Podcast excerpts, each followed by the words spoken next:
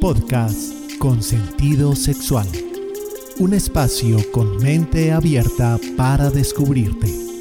Conduce Carolina González.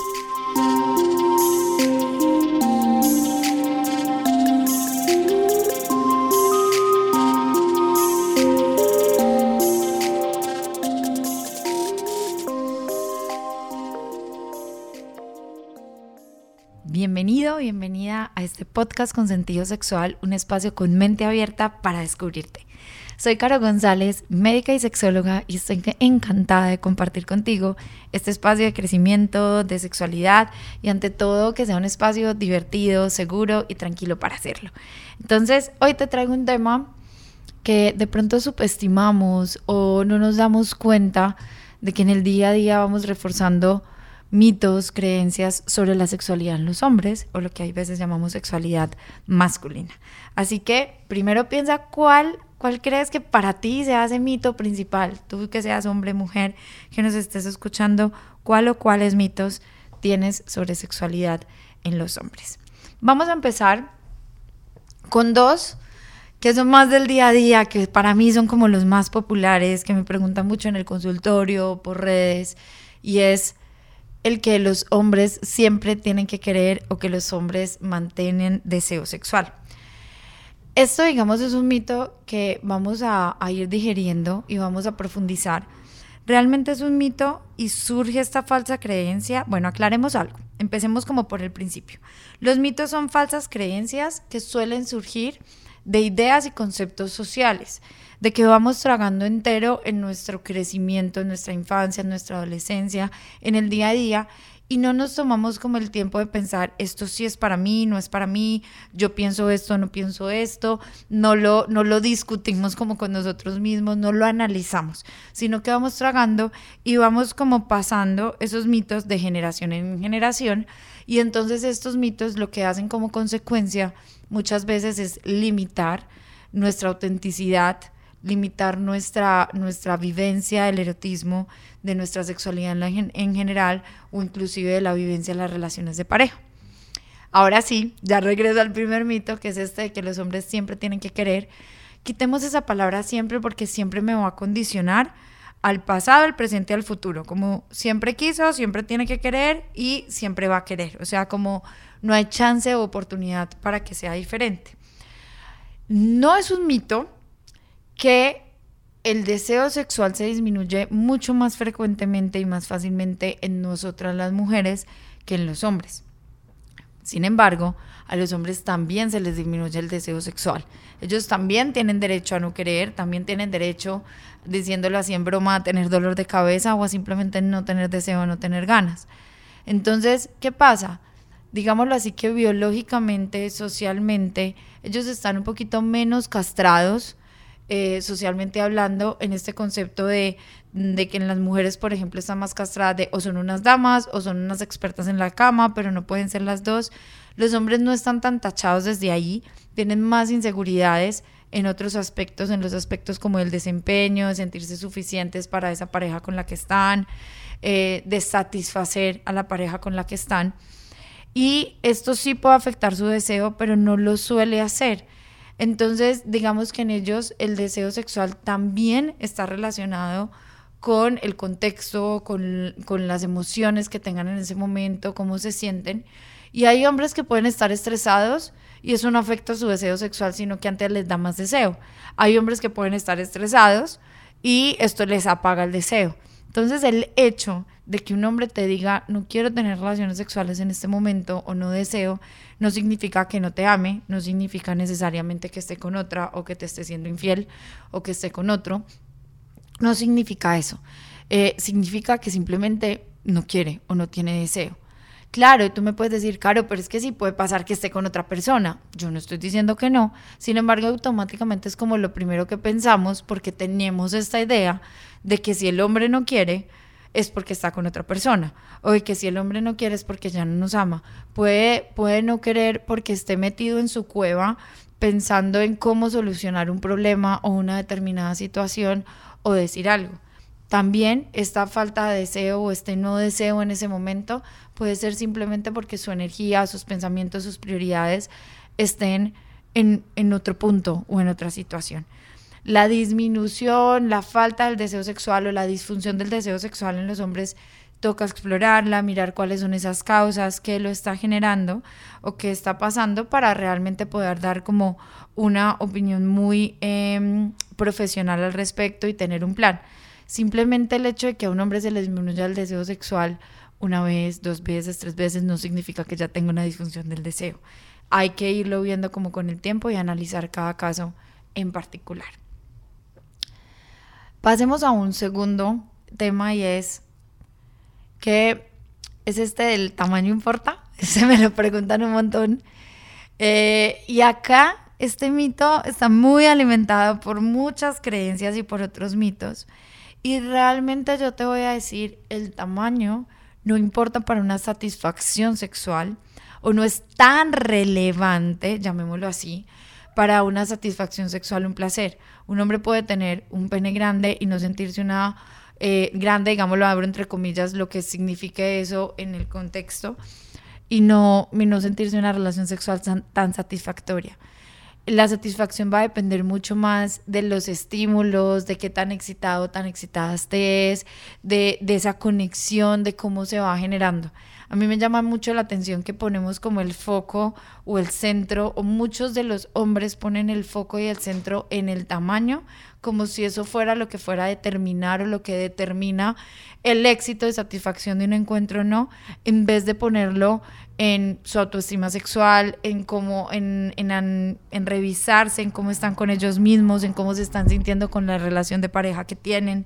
No lo ponen en otros focos un poco más llamémoslo así, más dicientes, más relevantes o más importantes, realmente ponlo en, en, cómo te estás sintiendo, en sentir placer. Pongan la satisfacción del placer en estas ganas y en este deseo de dar y recibir placer y cómo se siente en tu cuerpo, porque yo lo he dicho muchas veces, el sexo no se piensa, el sexo y el erotismo se sienten, y entonces por estar pensando en el tamaño, que si lo tengo grande, que si lo tengo chiquito, que si le va a gustar, nos, nos desviamos de lo verdaderamente importante y es que está sintiendo la otra persona y que estoy sintiendo yo. Y nos, y nos desviamos también de estar en el momento presente. Estamos en otro lado que no es el momento presente porque estamos pensando en el tamaño y eso nos lleva a muchas inseguridades. Estas inseguridades en los hombres están más alimentadas por toda la parte eh, social de, que ellos son los que deben satisfacer a las mujeres o a su pareja y como de esta ansiedad por rendimiento, por desempeño, de que tengan una erección, que la erección sea de buena calidad, que el orgasmo, que no eyacule rápido, que no eyacule lento, como todo esto va llevando justo a las inseguridades y entonces ahora sí súmele a esas inseguridades que el tamaño del pene. Entonces realmente mi invitación es, hablamos médicamente orgánica biológicamente de algo que se llama micropene o tener un pene chiquito cuando estés menor de 5 centímetros. Y ahí sí se necesita un abordaje médico, eh, realmente como un manejo interdisciplinario, pero este tamaño del pene es algo muy, muy social. Inclusive va a depender mucho de los gustos, porque hay mujeres que en el caso de la penetración les gusta penes más gruesos pero, pero más chiquitos o les gusta penes delgaditos y no tan largos. Entonces esto también, o que vean un pene grande y digan, no, a mí no me gusta porque me da miedo el dolor. Hay muchas cosas, entonces acá no metamos en cajitas o no estandaricemos que el tamaño determina el placer, porque no es así y esto es un mito completamente falso o una idea completamente falsa. Vamos para otro y es, este es algo que de pronto no aceptan o, no se ve tan visiblemente, valga la redundancia. Y es como, como si los hombres no necesitaran afecto, no necesitaran, eh, digamos que no es de esta idea romántica, pero como que no necesitaran estas demostraciones de cariño y estas demostraciones de afecto, como que para ellos todo, eh, digámoslo así, sería el mito, todo sería sexual o todo sería sexo, como si no necesitaran ser escuchados, ser entendidos, ser validados, ser acariciados y ser besados. Entonces, esto es un mito, ¿por qué? Porque aunque digamos suele primar o lo, que se suele ver es como el deseo, la parte erótica, eh, todo esto como que se va dando en ellos, de hecho son eh, los más estimulados por los medios de comunicación muchas veces, pero no, no porque digamos que sea como su máscara o lo que más muestren en ellos o lo que más hablen o, o se mantengan seduciendo o hablen de sexo o tengan mucho sexo, no significa que no tengan como este corazoncito o esta necesidad o este deseo de contacto físico no erótico, este deseo de sentirse amados, este deseo de sentirse más allá que una máquina sexual, porque esto en algunas parejas puede llegar a pasar. Entonces, o los van tachando de que porque tienen mucho deseo o que porque generalmente tienen ganas o tienen deseo, los van tachando, este sería otro mito, los van tachando de hipersexuales o que son adictos al sexo. Entonces, no, es que él desea casi todos los días o, o ya está listo siempre y tiene deseo, entonces él está mal o él es un hipersexual o es un pervertido. Realmente el nivel de deseo tampoco te va a determinar el que tú seas Mm, adicto a la masturbación o al deseo o al sexo. Eso lo van a determinar, digámoslo así, otros criterios que no son solamente esos, porque entonces mi invitación ahí, hablando un poco más del deseo, es que es un, no, no existe un deseo sexual normal, porque lo que puede ser normal para ti no necesariamente es normal para mí. Entonces, ¿qué sería lo normal y para quién lo sería? Entonces, cada quien tiene, por así decirlo, su normalidad o su ritmo y ahí llevamos varios mitos. Entonces, haciendo una recopilación, no, los hombres no siempre tienen que querer. El hecho de que quieran y deseen todos los días o frecuentemente, constantemente, no los hace adictos al sexo, no los hace pervertidos y también tienen necesidades de cariño y de afecto.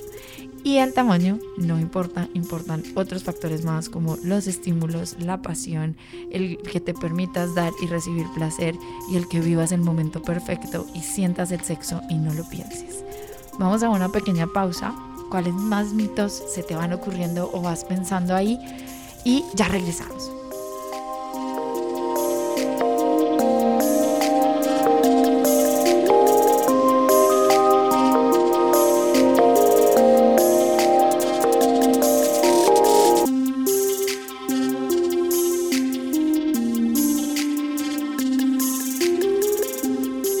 Los mitos que se creen tienden a convertirse en realidad. George Orwell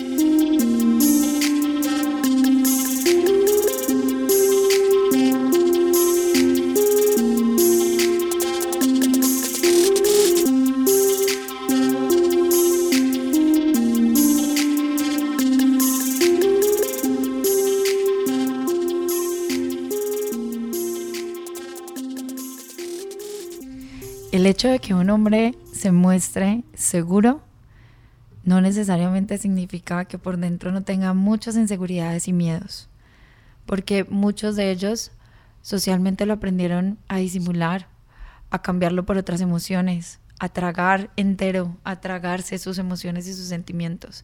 Ellos también sienten inseguridades, ellos también sienten miedo y sus inseguridades también tienen que ver con su cuerpo, y tienen que ver también con su desempeño sexual. Esto me lleva a otro mito, hablando de mitos en la sexualidad de los hombres, que también es muy frecuente. Se suele dar mucho en las parejas heterosexuales, donde el mito es que el éxito de la relación sexual o la satisfacción de la relación sexual depende de él. Y realmente aquí vamos a ser claros y vamos a poner las cartas sobre la mesa. La responsabilidad del placer es responsabilidad de cada quien. Yo soy responsable de mi placer, tú eres responsable de tu placer. Eso no significa que a mí no me importe para nada el placer de mi pareja o que a mi pareja no le importe para nada mi placer. Todo lo contrario, cuando cada quien se hace responsable de su placer y decidimos tener un encuentro sexual o una relación sexual, ahí ya podemos compartir este placer y va a ser más fácil y, y no va a ser como una carga para el otro.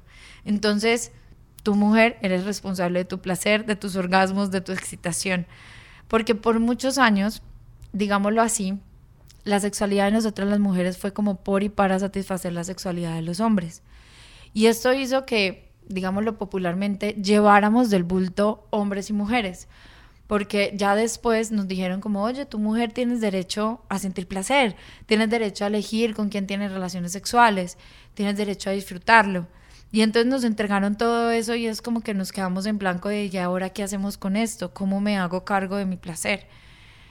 Todo esto llevó, pues, lo podemos ver desde muchas formas, pero te lo voy a resumir en estas, a que muchas mujeres no se hicieran cargo de su placer, no se conocieran, no sepan qué les gusta, qué no les gusta, no conozcan sus órganos sexuales o su vulva. Y esto hizo que en el caso de los hombres, que lleva este mito que te estoy contando, asumieran la responsabilidad del placer de la mujer.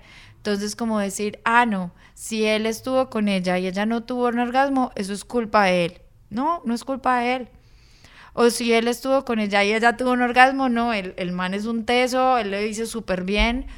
Y realmente acá es, yo soy responsable también de comunicar lo que necesito, lo que me gusta, lo que no me gusta.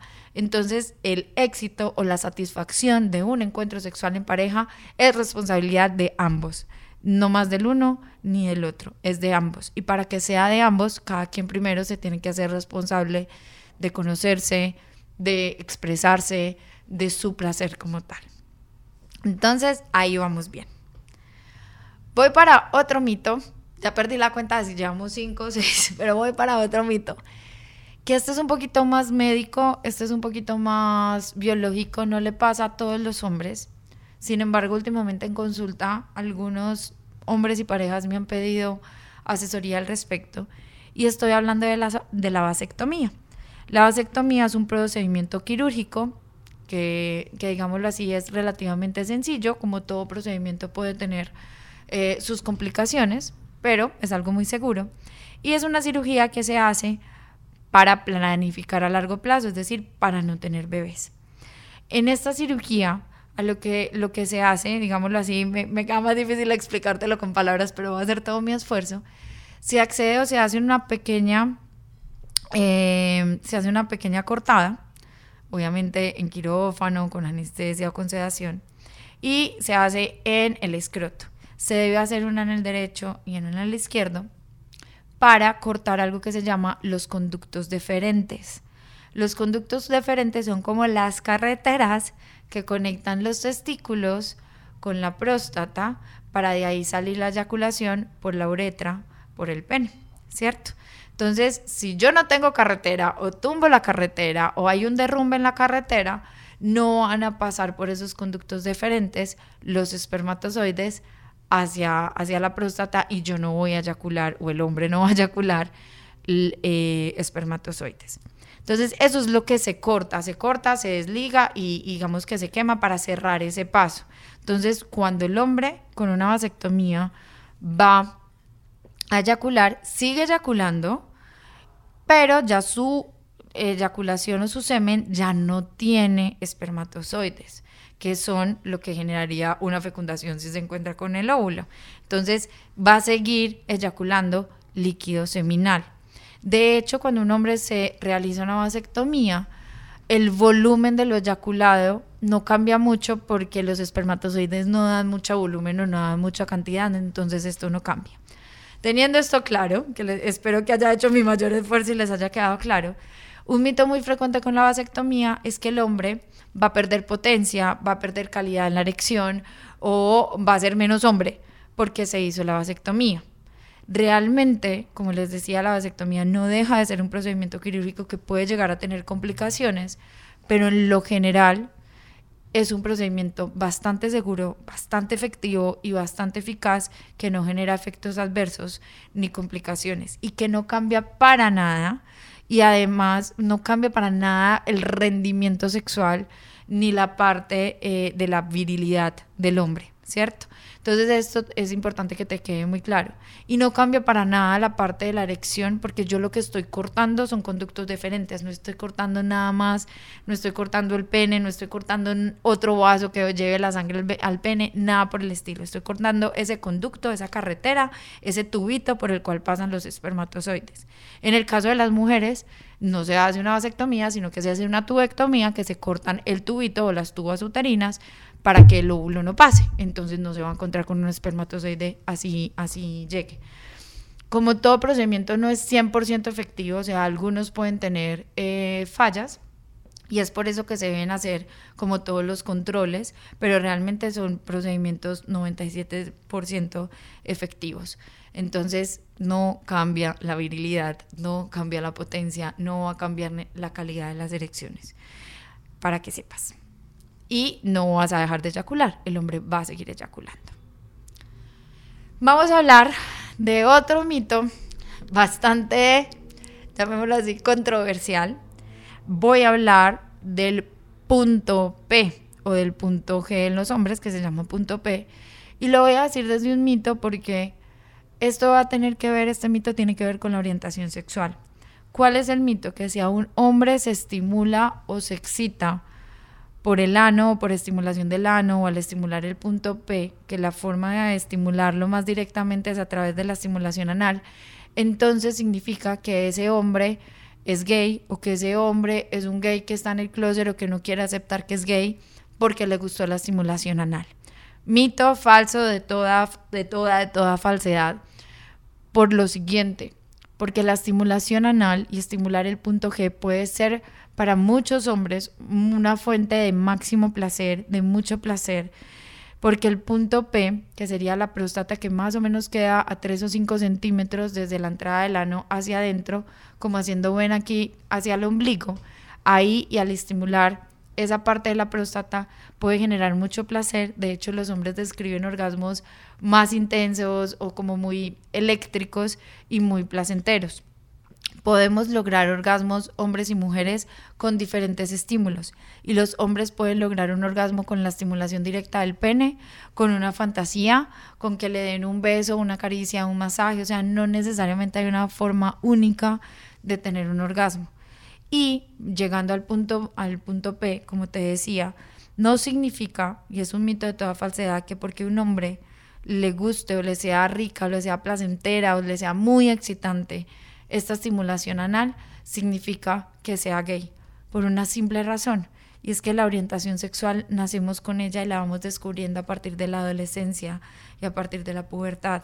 Y nadie se va a hacer hetero, bi, homo con una práctica sexual o con una experiencia, sino que es algo que va sintiendo y experimentando. Entonces, en el caso de los hombres heterosexuales que por algo tengan una experiencia anal o les guste o les haya gustado mucho la estimulación del punto P, no significa que sean unos heterosexuales eh, que en el fondo sean homosexuales, para nada. Y creo que esto ya les va quedando mucho más claro porque nuestras prácticas sexuales no determinan o no, o no llevan o no garantizan nuestra orientación sexual. Eso viene diferente. ¿Cómo vas procesando todos estos mitos? ¿Para ti falta alguno? Para ti, por ejemplo, está este mito de que los hombres eh, deben ser fuertes, se deben mostrar fuertes, deben ser siempre los proveedores, deben siempre estar demostrando esa parte como de productividad y que cuando un hombre se muestra débil, entonces es que está mal o que no tiene la capacidad. Los hombres tienen todo el derecho, y esto es un mito porque los hombres no solamente son fuertes, también son seres emocionales, pueden tener debilidad en algún momento, así como las mujeres, y lo hemos hablado en otros episodios, no, no siempre son débiles o no son, o no son el sexo débil todos los seres humanos tenemos momentos en que nos sentimos más fuertes, en que nos sentimos más debatidos y es completamente válido. Entonces ve pensando qué otros mitos tienes, que miran que date cuenta que sí hay muchos de estos mitos que están relacionados con el erotismo, con el sexo, con las relaciones sexuales y también hay muchos de estos mitos relacionados con las relaciones de pareja, con, las, con, con la autoestima, con las seguridades, con las emociones. Entonces es un todo. Y cierro con un mito que también me encuentro, que aunque muchas veces puede llegar a ser una realidad, no significa que sea lo más sano o que lo tengamos que normalizar y es que en una relación heterosexual el hombre es el que debe buscar la iniciativa y no la mujer. Ellos también les gusta que su pareja tenga la iniciativa de tener encuentros sexuales de pronto muchas de estas mujeres están más inseguras o no tienen el radar tener la iniciativa porque tienen un bajo deseo o porque no se sienten seguras de sí mismas. Sin embargo, es importante saber que ellos no siempre tienen que tener la iniciativa, que la iniciativa la podemos tener hombres y mujeres. Vamos a una pequeña pausa y ya regresamos. Para comunicarte con Carolina González, puedes hacerlo al correo electrónico carogonsasentidosexual.com en el WhatsApp 350 333 9045 en las redes sociales Instagram sentido-sexual Facebook sentido sexual. Y en el sitio web www.sentidosexual.com.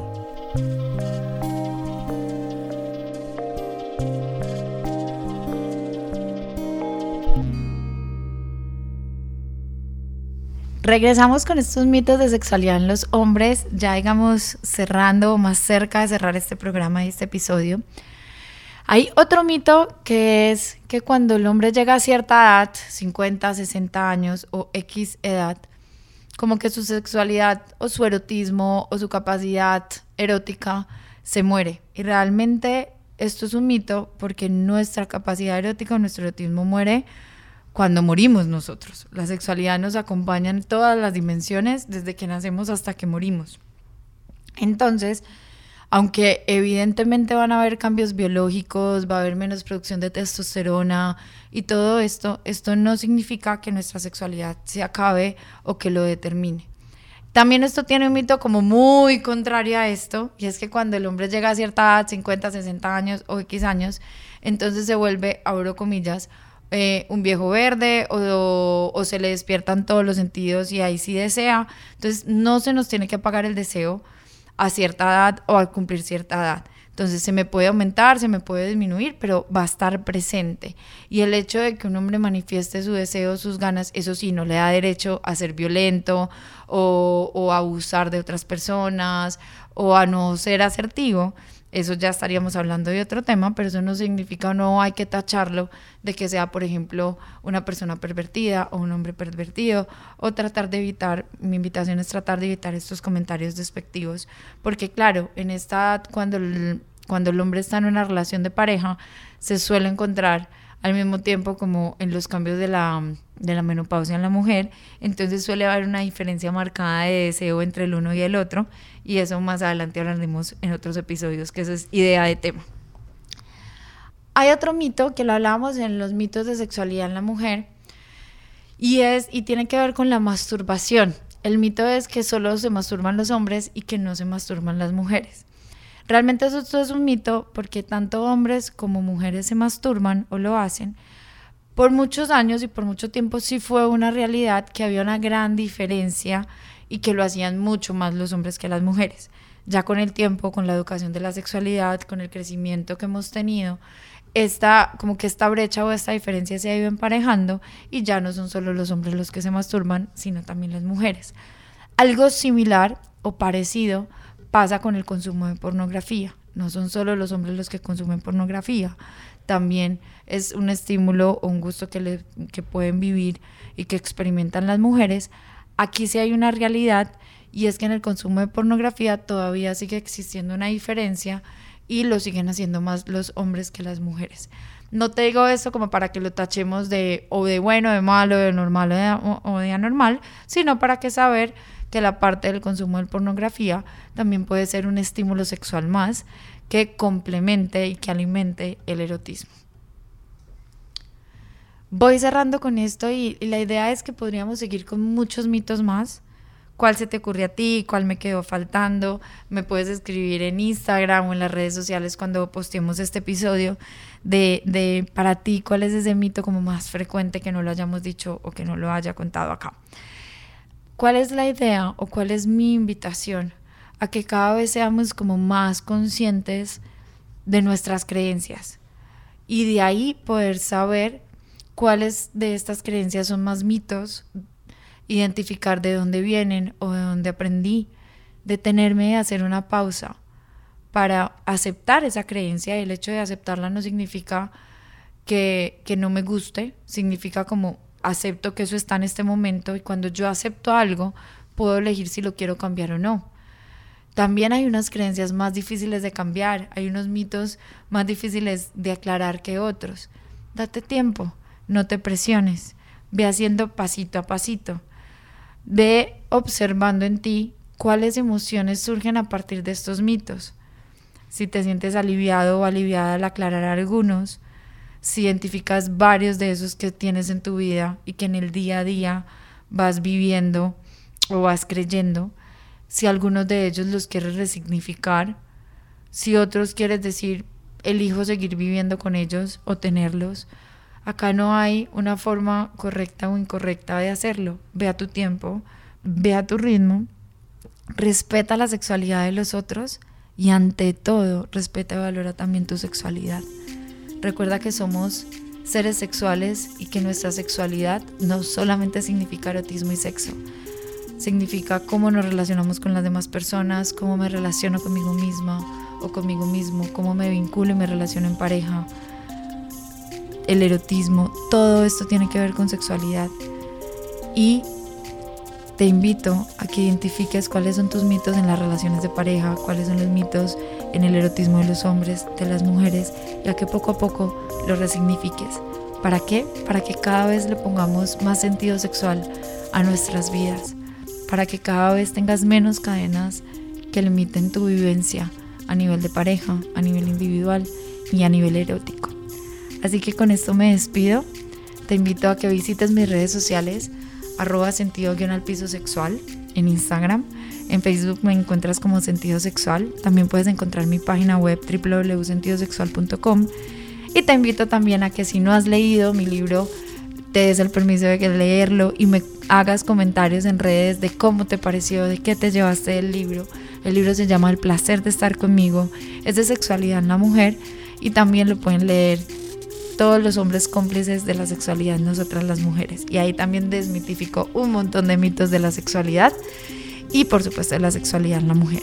También lo puedes conseguir en Busca Libre si estás fuera de Colombia. En Colombia lo puedes conseguir en las principales librerías del país. Lo puedes conseguir también a través de mi link en la biografía del Instagram. Ahí me escribes al celular del consultorio y te hacemos el envío gratis a toda Colombia. Y también para las que les gusta más leer en Kindle o leer electrónico, lo consiguen en, Amazon en el formato de ebook. Así que me encantó estar contigo y compartir contigo. Nos escuchamos en una próxima oportunidad.